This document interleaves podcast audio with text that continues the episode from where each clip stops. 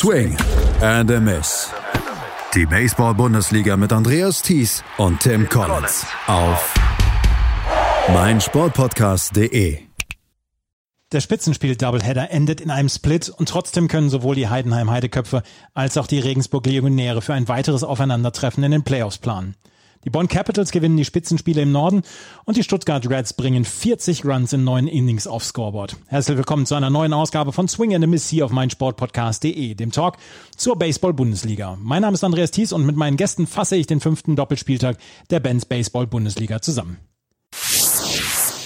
Die Baseballfans in Deutschland schauten an diesem Wochenende auf die Armin Wolf Arena in Regensburg. Die Legionäre hatten die amtierenden Meister Heidenheim Heideköpfe zu Gast. Beide Teams waren nach vier Spieltagen ungeschlagen. Beide Teams werden sich, wenn nicht ganz verrückte Sachen in den letzten beiden Spieltagen passieren, in den Playoff-Halbfinals wieder treffen. An diesem Wochenende teilten sich beide Mannschaften die Siege. Das erste Spiel gewannen die Legionäre mit 14 zu 3. Im zweiten Spiel schlugen die Meister aus Heidenheim zurück und siegten mit 12 zu 7. Ich habe mit General Manager Klaus Eckle über die beiden Spiele gesprochen. Ich hatte ihn am Telefon. Das Interview hört ihr hier. Zwei Spiele gab es jetzt gegen die Regensburg Legionäre. Viele haben drauf geguckt auf diese beiden Spiele, weil die beiden einzigen ungeschlagenen Teams noch in der Bundesliga Süd. Ähm, es gab jetzt den Split. War es aus deiner Sicht ein verdienter Split? Ja, würde ich sagen, ja. Also muss ganz ehrlich äh, mehr festhalten, dass Regensburg gestern Abend der kleine Tick besser war als mir. Und heute, denke ich, war das genau andersrum. Und von daher ein sehr verdienter Split der wahrscheinlich zwei doch besten Mannschaften in der Südstaffel dieses ja. Jahr. Wir müssen über das erste Spiel sprechen, weil es hört sich sehr, sehr klar an. 14 zu 3 war es dann ja am Ende auch, weil elf Runs für die Regensburg Legionäre kamen. Aber bis zum siebten Inning war das eine sehr spannende Geschichte und ähm, war am Ende oder stand im siebten Inning, bottom of the seventh Inning, stand es 3 zu 3. Dann kam Enobel Marquez Ramirez ja. äh, rein und er ist einer der zuverlässigeren Pitcher schon seit ewigen Zeiten. Was war los gestern mit Marquez Ramirez, der in ähm, der kein einziges Out hinbekommen hat und acht Runs kassiert hat? Ja, der hat einen katastrophalen Tag erwischt. Keine Ahnung. Also, zum Glück gibt es das selten, vor allem beim Enno, äh, der ja hier letztes Jahr letztendlich der Mann war, der uns sowohl zum Europapokalsieg als auch zur deutschen Meisterschaft geworfen hat eine Zuverlässigkeit in Person. Äh, aber der hatte, da ging einfach gar nichts. Keine ja. Ahnung, was los war. Hatte, ja, war gut, das ging, das Innen ging schlecht los, meines Erachtens. Fehlentscheidung am ersten Base, dann zwei Hit-by-Pitches, wo einer zumindest, wenn ich gar beide, äh, von den Regensburgern geschickt mitgenommen wurden, wo man sagen muss, also äh, war eigentlich ein Ball in der Strike-Zone, der dann und wo noch mitgenommen wurde. Und selbst so ein Routinier wie den Eno Marquez hat es komplett aus dem Konzept gebracht. Ja, aber ja, dann, wie du wie gesagt hast, sowas passiert halt ganz, ganz selten bei ihm, ne? Ja, passiert total selten. Ich denke, das war jetzt das einzige Mal, dass sowas passiert, aber ja, es ist, wie es ist. Er hat mit versucht aufzubauen. Er hat es dann auch einfach gut weggesteckt. Und eigentlich war er geplant, dass er heute als Closer pitcht, aber es kam jetzt dann doch nicht zur kompletten Closer-Situation im zweiten Spiel. Also von daher, ich glaube jetzt nicht, dass er da Knacks davon getragen hat. Da hat es auch abgehakt. War halt ein schlechter Tag. Ja. Kann passieren. Auch das zweite Spiel war sehr, sehr spannend aus eurer Sicht. Äh, ihr habt im äh, sechsten Inning oder im fünften Inning ähm, stand es 4 zu 4 und dann konntet ihr erst vier Runs äh, scoren und dann im siebten Inning dann nochmal zwei weitere und im neunten Inning dann nochmal zwei weitere. Es war ein ganz, ganz enges Spiel, bis dann so ein bisschen ja die, die Offensive dann auch aufge, aufgewacht ist. Ne? Sascha Lutz heute mit vier Hits, dann Gary Owens mit zwei Hits und fünf RBI, drei Hits von Sean Larry. Das war dann offensiv dann ab dem sechsten Inning, dass es geklickt hat? Ja, wobei ich sagen muss, wir haben in den ersten Innings schon einige Runs liegen lassen. Ja. Also der Spielstand hätte höher aussehen müssen. Wir waren dann 4-2 vorne, glaube ich. Gut, die Regensburger sind gut oder waren extrem gut. Äh, die haben halt dann doch irgendwelche Möglichkeiten auch genutzt und haben den Ausgleich dann nochmal erzielt, aber das hätte eigentlich schon höher stehen müssen für uns.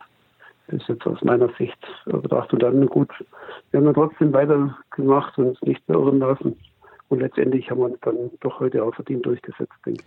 12 zu 7 hieß es am Ende. Ich habe es gerade gesagt. Äh, Sascha Lutz mit vier Hits, ja. ähm, zwei RBIs, ja. vier Runs hat er gescored. Also insgesamt offensiv war es sehr gut. Ähm, als Pitcher waren Römer und Mike Bolsenbrook eingesetzt.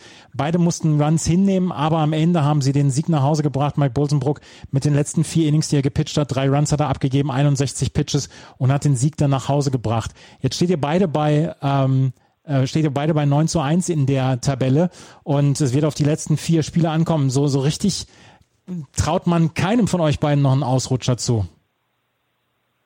Also ich glaube, die Mannschaften sind beide sehr stabil. Äh, also da müsste jetzt schon viel schief gehen, wenn nicht Regensburg und Heidenheim nachher die Top 2 sind in der Liga. Wir haben ja doch einen gewissen Vorsprung vor den Verfolgern, ja. haben teilweise die direkten Vergleiche ja auch gewonnen. Äh, also gut, man muss jedes Spiel angehen, so wie das auch schon verschiedene Kollegen gesagt haben, ist halt ist ja alles so eine Art Playoff-Spiel vom ersten Spieltag an. Ja. Und so werden wir weiterspielen und gucken, dass wir unsere äh, restlichen Siege von uns holen und dann, ja, dann gucken wir, dass wir im Halbfinale unsere beste Leistung abrufen.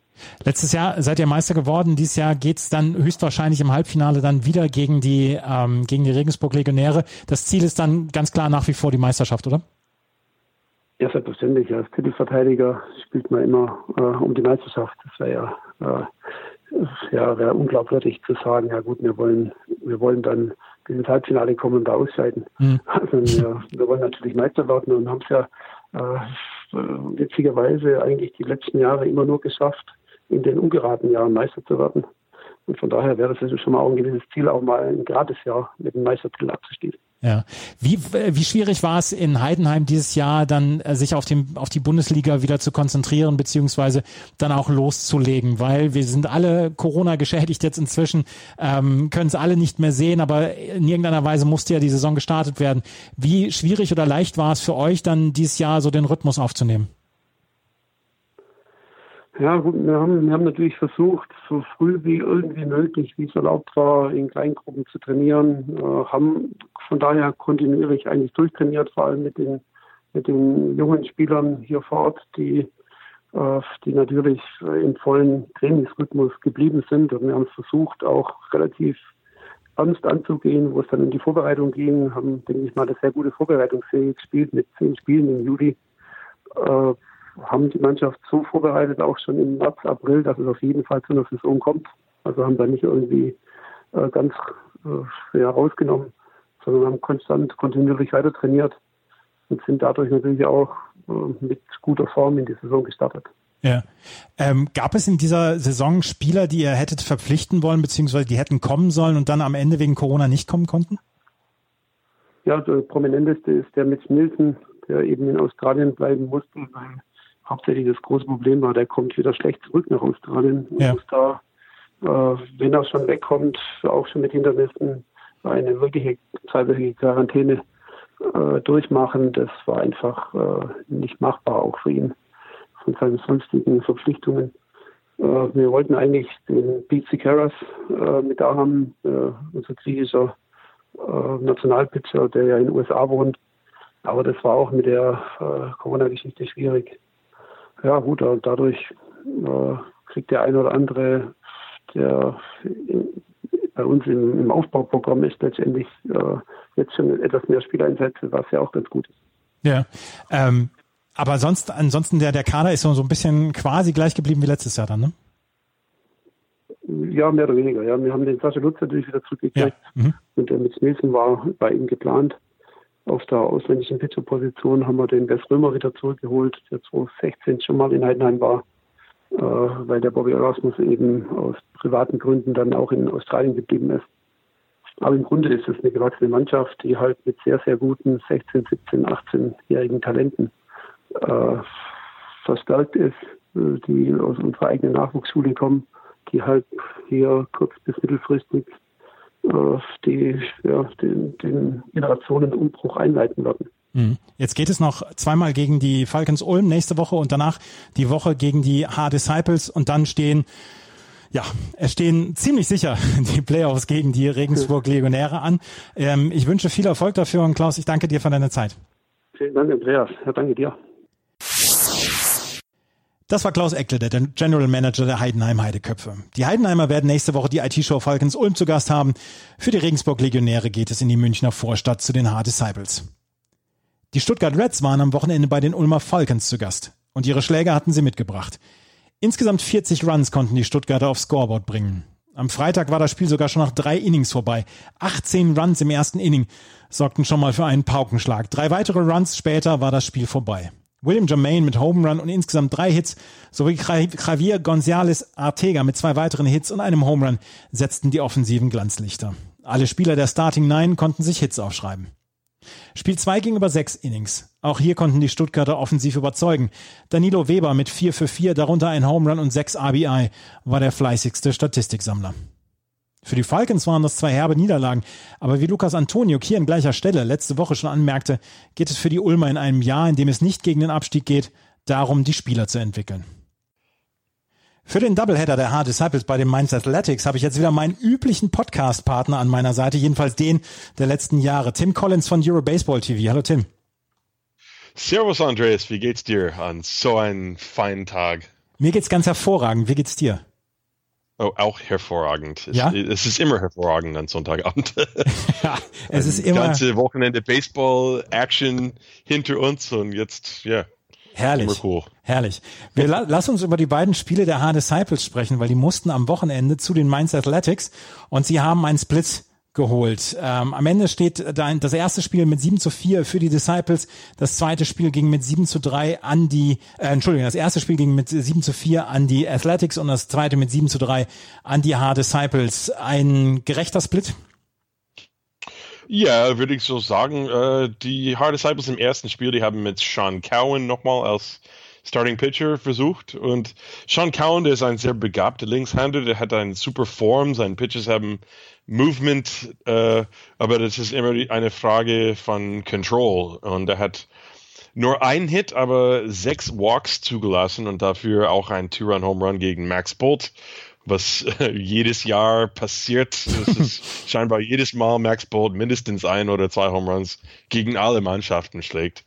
Ähm, aber das, das größte Zahl, das ist sechs Walks in zwei Innings. Das ist, das ist schon viel. Und ja, der hat, weiß ich nicht, das äh, Out of Gas im dritten Inning, der hat durch die ersten zwei Innings okay gekommen und danach vier Walks hintereinander im dritten Inning anzufangen und dann die müssten in den Bullpen gehen und das ist schon schwer, weil man auswärts spielt gegen die Mainz Athletics. Obwohl die dieses Jahr äh, ein bisschen runter in die Tabelle sind, die sind immer ein, ein harter Gegner für, für alle Mannschaften. Das ist mir egal, was für eine Bilanz die haben. Absolut. Ich meine, die, die Offensive spricht ja nach wie vor für sich. Sie hatten einen schle schlechten Start, beziehungsweise einen schwierigen Start, wo sie gleich gegen Regensburg und gegen Heidenheim muss, ran mussten. Aber jetzt haben sie sich konsolidiert und das, das Middle of the Lineup der Mainz Athletic spricht ja nach wie vor für sich mit Max Boll, Peter Johannessen, ähm, Kotowski, Stöcklin. Also es ist ja immer noch fantastisch. Ja, und ich habe auch ein Hitters Ballpark dort mit diese kurze Right Field Fence. Ja. Und äh, das ist auch deswegen, aber ich habe den Home Run von Max Bolt nicht gesehen, aber er schlägt so oft Home Runs ins Right Field, auch in Mainz, aber, aber auch in andere Ballparks auch. Äh, ja, es ist einfach, äh, äh, ja, viel Home Runs fliegen in Mainz. Absolut. Yannick Wildenhain war der Pitcher, der Winning Pitcher für die Mainz Athletics im ersten Spiel.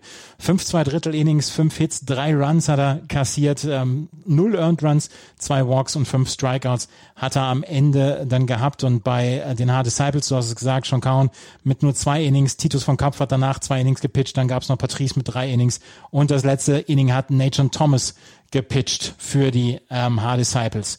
Das zweite Spiel war dann am Sonntag und das ist dann um 7 zu 3 für die Hard Disciples ausgegangen. Und wir können sagen, das war eine deutlich, deutlich bessere Pitching-Leistung vor allem von Evan Rutsky, der mit sechs Innings und nur fünf abgegebenen Hits, zwei Walks und acht Strikeouts wirklich geglänzt hat an diesem Tag. Ja, der hat sehr, sehr gut gepitcht in seinen letzten, glaube ich, drei oder vier Wochen. Ähm, der braucht, glaube ich, am, am, Saisonanfang hat er ein bisschen mehr Zeit gebraucht, einfach wirklich bereit zu sein. Und jetzt ist er total fit. Und ja, dreimal hintereinander sehr, sehr gut gepitcht. Kein einziger Run zugelassen, acht Strikeouts in sechs Innings. Und äh, wenn ich den Boxscore angeschaut habe, ich habe ich hab irgendwas gelesen, was ich noch nie in drei Jahren gesehen habe, seit Miguel Pinheiro auf der Mannschaft ist. Ich, ich habe ihn noch nie als Pitcher äh, gesehen, aber er hat zwei Innings, der hat auch ja, zwei Innings, drei Runs auch zugelassen, aber zwei Innings gegeben. Das war das Wichtigste. Der hat äh, durch den siebten und achten Innings erfolgreich mehr oder weniger gekommen. Und dann Nate John Thomas hat den Close, äh, den Save gekriegt. Weil die Hard Disciples, ähm, äh, man erinnert, dass der Titus von Kaff, der junge Werfer für die Disciples, der, der war geplant, ehrlich gesagt, als äh, Spiel 1 Starter. Aber dann hat er eine äh, Armverletzung gehabt, ist jetzt erst wieder einsetzbar, glaube ich, gestern. Und deswegen hat er ähm, nur zwei Innings gepitcht und kann man nicht so einen Pitcher zweimal am Tag benutzen. Das ist, das ist einfach nicht so. Die haben ein bisschen dünne Bullpen-Möglichkeiten gehabt, aber dank Miguel Pinheiro und Nate Sean Thomas, die, die sind erfolgreich im zweiten Spiel angekommen und äh, ja, ich habe auch äh, etwas äh, falsch gesagt, weil die haben nicht zwei Spiele in einem Tag gemacht. Aber trotzdem, wenn Titus van Kapf am Tag davor zwei Innings und ungefähr 50 Pitches geworfen hat, das, das wäre unverantwortlich, wann, wann er nochmal am Sonntag gepitcht hat. Ja. Also ja, good job von Pinheiro und Nathan Thomas. Und ich, ich, sagen, ich wollte auch sagen, im, im ersten Spiel, es war gut zu lesen, dass Tim Stallmann zwei und zwei Drittel Innings mit sechs Strikeouts gekriegt hat. Das ist ein Blick von was er, von seiner Form vor ein paar Jahren, wo er wirklich unfassbar war. Uh, so, das ist gut zu sehen, weil ich, ich weiß auch, dass er ein paar schlechte Starts hat am Saisonauftakt. Aber jetzt den Save im ersten Spiel sehr, sehr gut gepitcht hat und das ist auch ein gutes Zeichen für die Mainz Athletics. Für die Mainz Athletics äh, haben diverse Spieler zwei Hits dann im zweiten Spiel noch gehabt. Ähm, Max Boll zum Beispiel auch wieder, Peter Johannessen hat auch zwei Hits gehabt.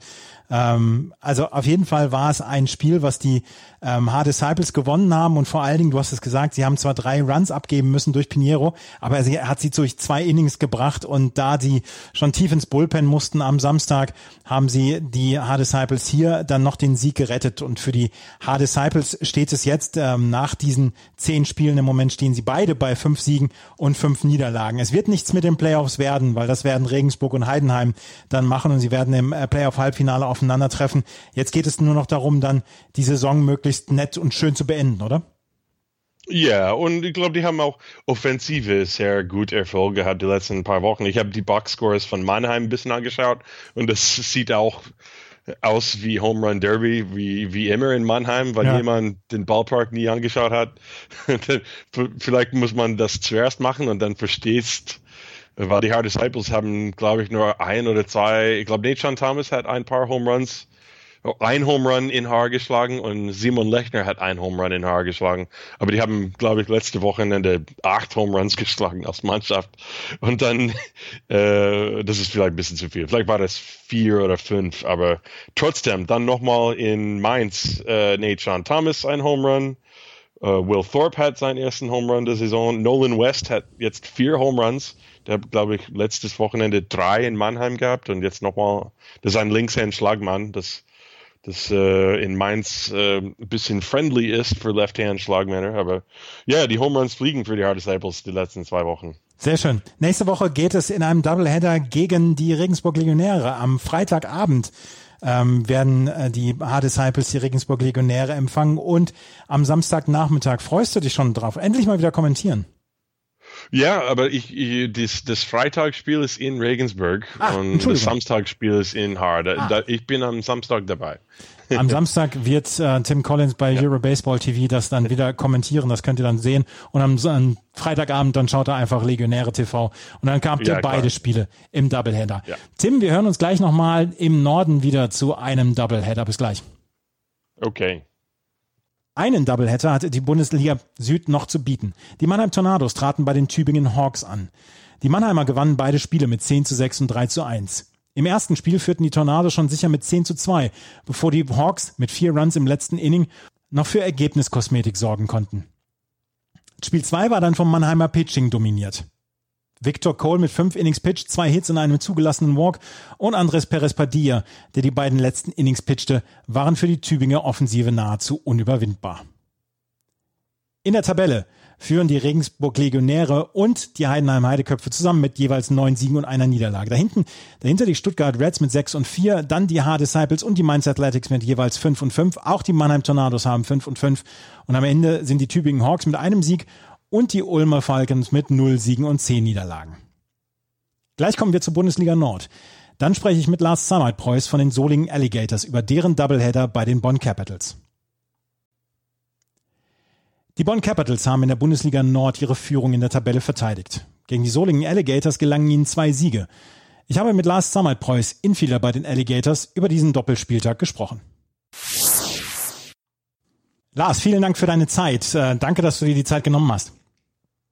Ja, kein Problem, sehr gerne. Ihr habt heute mit den Solingen Alligators in Bonn gastiert. Bonn, so ein bisschen der Favorit der Bundesliga Nord. Es gab zwei Niederlagen, 3 zu 9 und 0 zu 3 hieß es am Ende aus eurer Sicht. Wie sind die Spiele aus deiner, aus deiner Sicht gelaufen? Ja, wir sind natürlich mit ähm, großen Ambitionen und sehr optimistisch nach Bonn angereist. Ähm, nachdem wir einen relativ holprigen Saisonstart hatten, ja, hat die Mannschaft letzte Woche gegen Berlin eine Menge Selbstvertrauen getankt und wir sind natürlich heute angereist, um zwei Spiele aus Bonn mit nach Hause zu nehmen.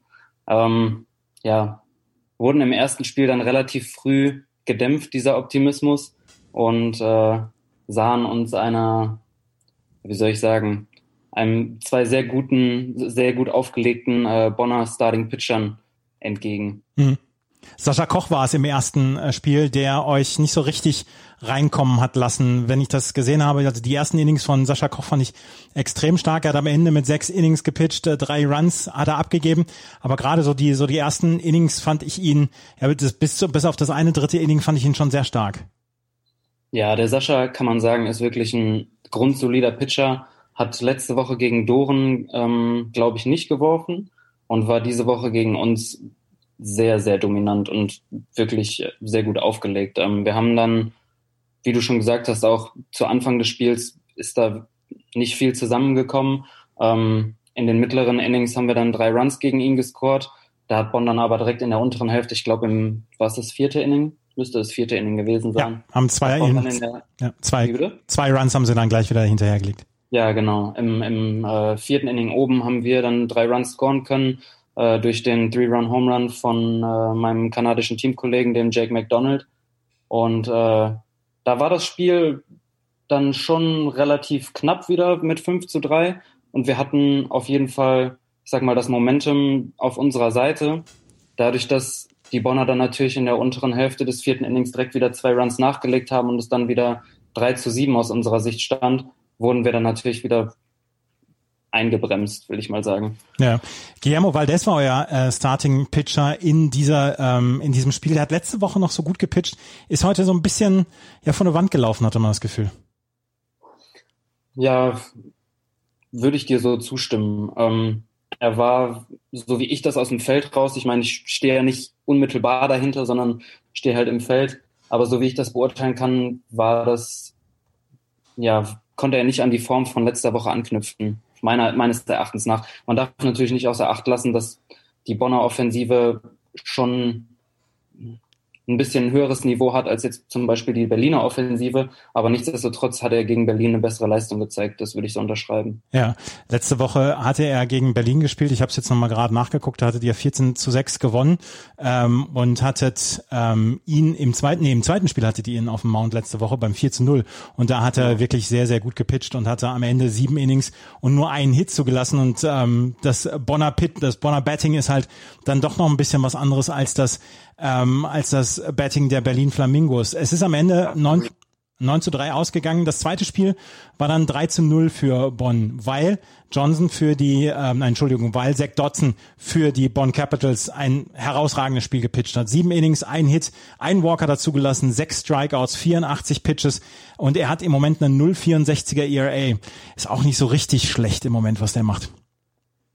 Nee, auf gar keinen Fall. Also der Zack ist ähm, meiner Meinung nach nicht weniger äh, solider als Pitcher als der Sascha, den die Bonner im ersten Spiel haben.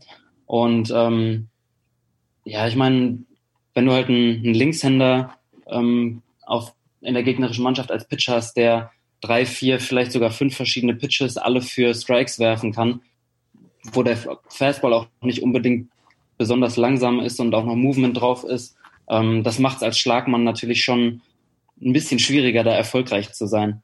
Ähm, und der Zack hat heute einmal mehr seine Klasse gezeigt und bewiesen und hat es uns äh, alles andere als leicht gemacht, irgendwie aufs äh, was ja was Verwertbares irgendwie auf den Platz zu bringen. Ja. Also die beiden Spiele sind jetzt ähm, für die Bonn Capitals ausgegangen. In der Tabelle führen die Bonn Capitals jetzt mit neun Siegen und einer Niederlage. Ihr seid im Moment auf Platz fünf. Ihr habt euch das wahrscheinlich auch ein bisschen anders vorgestellt bislang diese Saison, oder? Ja, absolut. Ähm, wie ich zu Anfang schon gesagt habe, sind wir leider relativ holprig in die Saison gestartet. Ähm, ich will jetzt nicht sagen, dass das unbedingt so sehr Corona bedingt ist. Ähm, tatsächlich aber ja, war es schon für uns irgendwo ein bisschen schwierig. Viele auch Berufstätige bei uns in der Mannschaft, die halt nicht nur den Fokus auf den Baseballsport haben und äh, dann von heute auf morgen, ja, wir müssen jetzt oder wir dürfen jetzt wieder mit dem Training anfangen und dann kurze Zeit später, jetzt fängt dann auch die Saison bald an und wir mhm. hatten halt auch noch keine, äh, ich sag mal, ausländische Verstärkung zu dem Zeitpunkt dann da, war das halt so ein bisschen, ja, wir probieren mal, wie wir uns am besten aufstellen, gerade auch in der Defensive und da sind halt dann so Spiele wie ähm, vor allem das erste, das erste Saisonspiel gegen Dortmund letzten Endes dann verloren gegangen aufgrund von, ich sag mal, Mängeln in der Defensive ein bisschen und auch ähm, ja einer Offensive, die noch nicht so richtig in Gang gekommen ist. Wie habt ihr, wann habt ihr angefangen zu trainieren vor der Saison? Wann ging es los? Wann konntet ihr überhaupt wieder auch richtig auf den Platz, sodass ihr dann auch spielen konntet? Also intensiv wirklich trainieren, wo wir dann auch, ich sag mal, wir sind ja, ich weiß nicht, wie weit du da informiert bist, aber wir sind ja vom, vom, von der Kadergröße jetzt nicht unbedingt ähm, am tiefsten aufgestellt in der Bundesliga. Ja. Und ähm, ich sag mal, als der, als der Zeitpunkt war, wo wir wieder trainieren durften, das wird so, lass es mal vier, fünf Wochen vor Saisonbeginn gewesen sein, waren wir halt mit ja, sechs, sechs, sieben, vielleicht acht Leuten beim Training. Und ähm, das gestaltet es dann natürlich nicht so besonders einfach, wirklich ein, ähm, ja, ein konstruktives Baseballtraining zu äh, abzuhalten. Ne? Hm. Von daher waren wir schon dann auch ein bisschen darauf angewiesen, dass unsere, ähm, sag mal, ausländische Verstärkung dann auch eingetroffen ist zum gewissen Zeitpunkt, so dass wir dann halt wirklich schauen konnten, wie funktioniert als wie funktioniert es als Mannschaft und wie ja werden wir am besten die, die Saison dieses Jahr angehen. Von daher tatsächlich so richtig mit der Vorbereitung konnten wir leider erst relativ spät anfangen. Jetzt wird es nichts mit den Playoffs werden, weil es werden nur zwei Teams im Norden und im Süden jeweils in die Playoff-Halbfinals kommen. Die letzten beiden Spiele stehen jetzt in den nächsten beiden Wochen noch an. Was, was nehmt ihr euch vor? Wie wollt ihr die Saison dann jetzt noch abschließen? Also rein rechnerisch, wie rein ich heute gehört habe nach ja. den beiden Spielen, ich habe hab noch nicht nachgeschaut, ähm, aber rein rechnerisch ist es wohl möglich, die Playoffs noch zu erreichen, wenn, ich sag mal, mehr oder weniger ein Wunder passiert. Mhm. ähm, aber ja, klar, es ist sehr unwahrscheinlich, da hast du schon recht. Ähm, nichtsdestotrotz sind wir eine Gruppe von Jungs, die sich zum Großteil alle schon äh, lange kennen und lange zusammen spielen. Von daher würde ich jetzt nicht sagen, dass da einer oder die Gruppe den Kopf in den Sand steckt und sagt, hm, keinen Bock mehr jetzt zu spielen dieses Jahr, vor allem weil wir halt jetzt auch noch zwei Heimspiele vor der Brust haben gegen Köln und gegen Dorn. Dorn dieses Jahr natürlich auch eine ziemlich starke Mannschaft aufgestellt hat. Und ähm, da wollen wir gerade vor heimischem Publikum natürlich auch noch mal ein bisschen was bieten und äh, unseren, unseren Alligators-Fans halt ja einen schönen Saisonabschluss geben, in ja. jedem Fall. Und es ist ja auch schön, dass die Saison bislang so reibungslos, ähm, so reibungslos funktioniert. Das auf jeden Fall. Also allein was da an organisatorischem Hintergrund ist, bei jedem Verein einzeln heute in Bonn auch wieder gesehen, ähm, mit den, ich sag mal, Abstandsregeln, nenne ich es mal, und auch wieder, ähm, wie dort Schlangen gebildet werden, um dann am Catering-Stand was kaufen zu können. Ähm, das, da ist schon ein enormer organisatorischer Aufwand hinter. Bei uns in Solingen genauso wie ich es gesehen habe, äh, letzte Woche bei unserem ersten Heimspiel und äh, tatsächlich auch wirklich ein Respekt vor den Leuten, die dann ins Stadion kommen, weil sich, also ich habe nicht gesehen, dass sich irgendjemand nicht dran gehalten hat, was auch gerade die Maskenpflicht und sowas betrifft. Und äh, das ist schon toll zu sehen, dass da alle an einem Strang ziehen, so dass wir tatsächlich eine Baseball-Saison mit Zuschauern abhalten können dieses Jahr. Ne?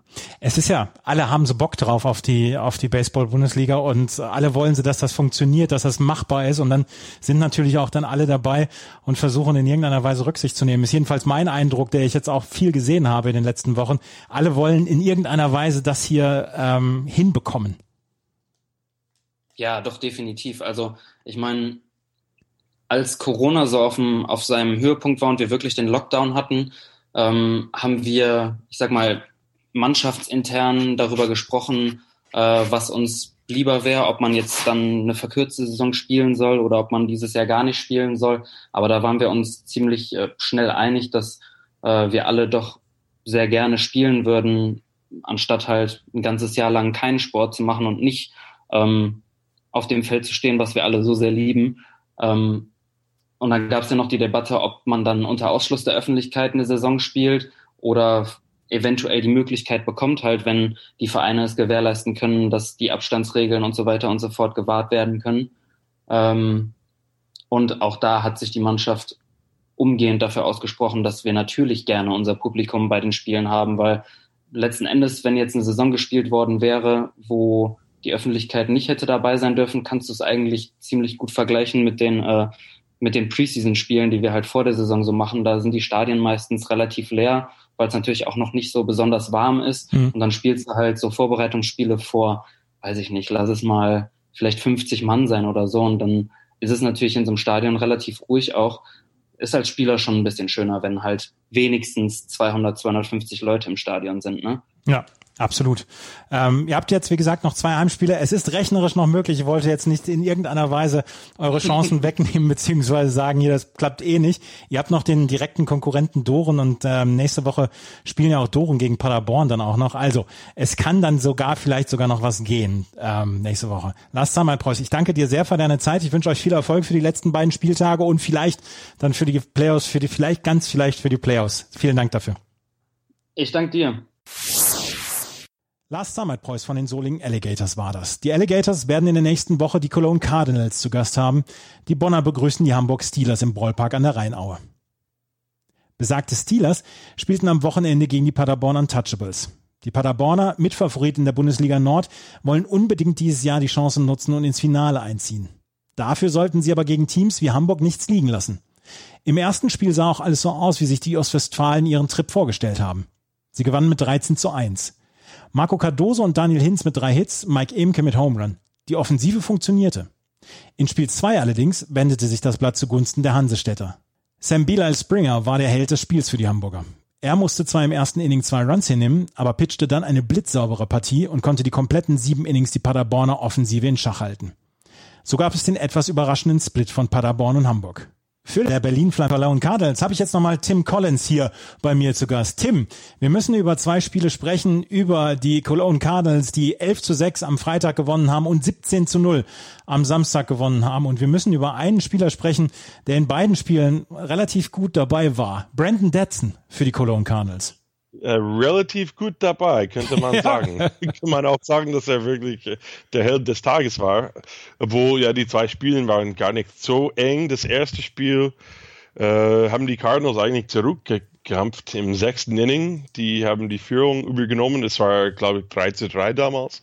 Aber dann ab dem sechsten Inning, Spiel 1, war es alles für die Cardinals. Äh, ja, Brennan Dadson der aus Kanada stammt. Und äh, ich merke schon, dass viele Bundesliga-Ausländer dieses Jahr, die sind alle aus Kanada. Das hat wahrscheinlich mit der ganzen Covid-Situation äh, zu tun.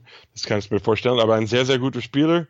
Der hat auch in Australien vorher gespielt. Der hat äh, seine zweite Saison Home Run im ersten Spiel geschlagen, aber dann hat er sieben RBIs und zwei Home Runs bei der zweiten Spiel gehaut. Äh, ja, so ja, kein schlechter Tag für der Kanadier. Ich habe ich hab mir das angeguckt, wo er letztes Jahr gespielt hat. Er hat bei den Welland Jackfish ähm, gespielt in Ontario in Kanada in der Intercounty Baseball League. Und dort wurde er Rookie of the Year. Und dann hast du wie, wie du es gesagt hast hat er im Winter in Australien gespielt. Und im zweiten Spiel hat er wie gesagt zwei Home Runs geschlagen hatte sieben RBI insgesamt. Ich war ganz enttäuscht als er in seinem dritten At Bat nur ein Single geschlagen hat. Und ähm, also er war wirklich der Spieler dieser, dieses Doubleheaders äh, bei den Berlin Flamingos 11 zu 6 und 17 zu 0 heißt es am Ende für die Cologne Cardinals. Und ich möchte sagen, dass die Cologne Cardinals mir in diesem Jahr gut gefallen. Sie haben vier Siege auf dem Konto. Sie waren in den letzten Jahren immer, mussten sie gegen den Abstieg spielen.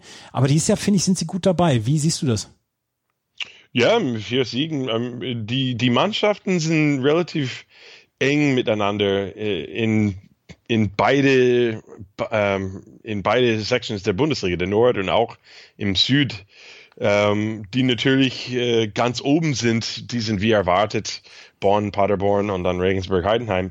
Aber obwohl zum Beispiel auch in zum Beispiel Tübingen in den Süden, die sind nur ein und neun, aber gegen alle anderen Mannschaften, das, das sieht schlechter aus, als es wirklich ist. Ich glaube, die, die Niveau, das, die, die kann, ja, wie kann ich das sagen?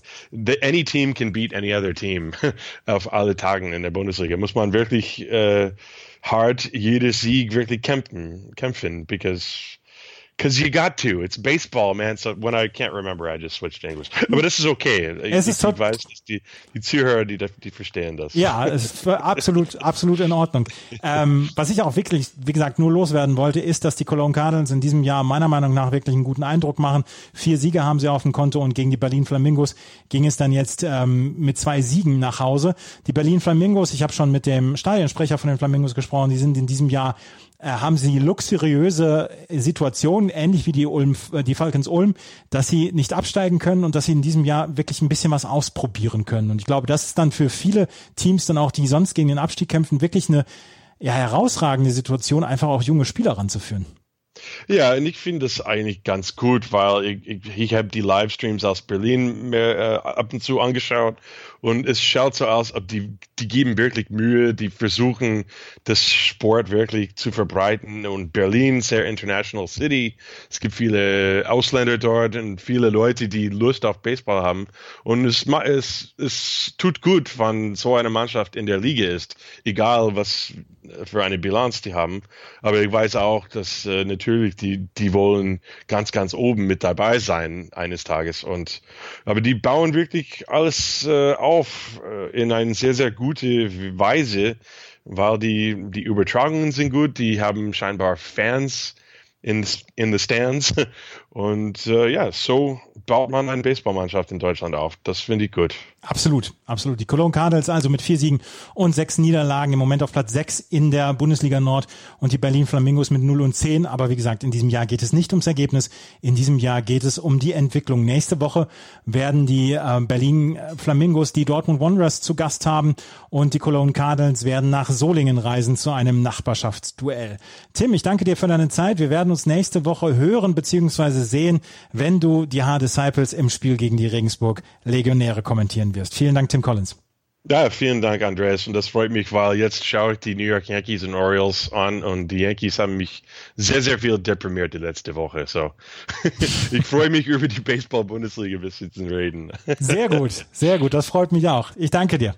Du, du freust dich, weil ich deprimiert bin wegen die Yankees, ich oder? Freu, ich freue mich über den Misserfolg der Yankees. Ja. you Red Sox-Fan, you. Ja, lass uns, lass uns ein andermal weitersprechen über, ja, ja, über die MLB. Tim Collins, vielen Dank. Gern. Doren und die Dortmund Wanderers spielten in dieser Woche nicht. Auch hier der Blick auf die Tabelle. Die Bonn Capitals führen mit neun Siegen und einer Niederlage. Dahinter die Paderborn Untouchables mit acht und zwei, die spielfreien Doren Wanderers mit sechs und zwei dahinter, dann Hamburg und Solingen mit jeweils fünf und fünf, die Cologne Cardinals mit vier Siegen und sechs Niederlagen, die Dortmund Wanderers mit einem Sieg und sieben Niederlagen und am Ende die Berlin Flamingos mit null und zehn. Das war es schon wieder mit einer neuen Ausgabe von Swing and a Miss. Ich hoffe, euch gefällt, was ich mache. Wenn es euch gefällt, dann freue ich mich über Bewertungen und Rezensionen. Nächste Woche gibt es wieder eine neue Ausgabe, dann wieder mit einigen interessanten Gästen und den Spielen des Wochenendes.